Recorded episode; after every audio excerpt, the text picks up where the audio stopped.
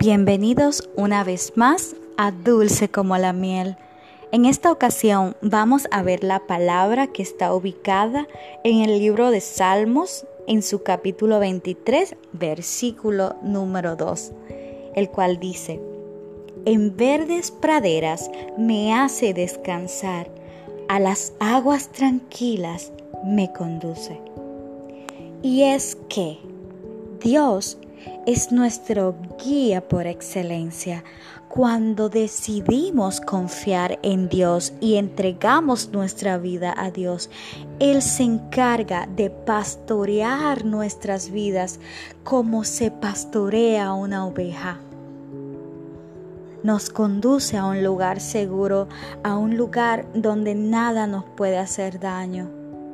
Ese es el buen pastor que quiero presentarte hoy.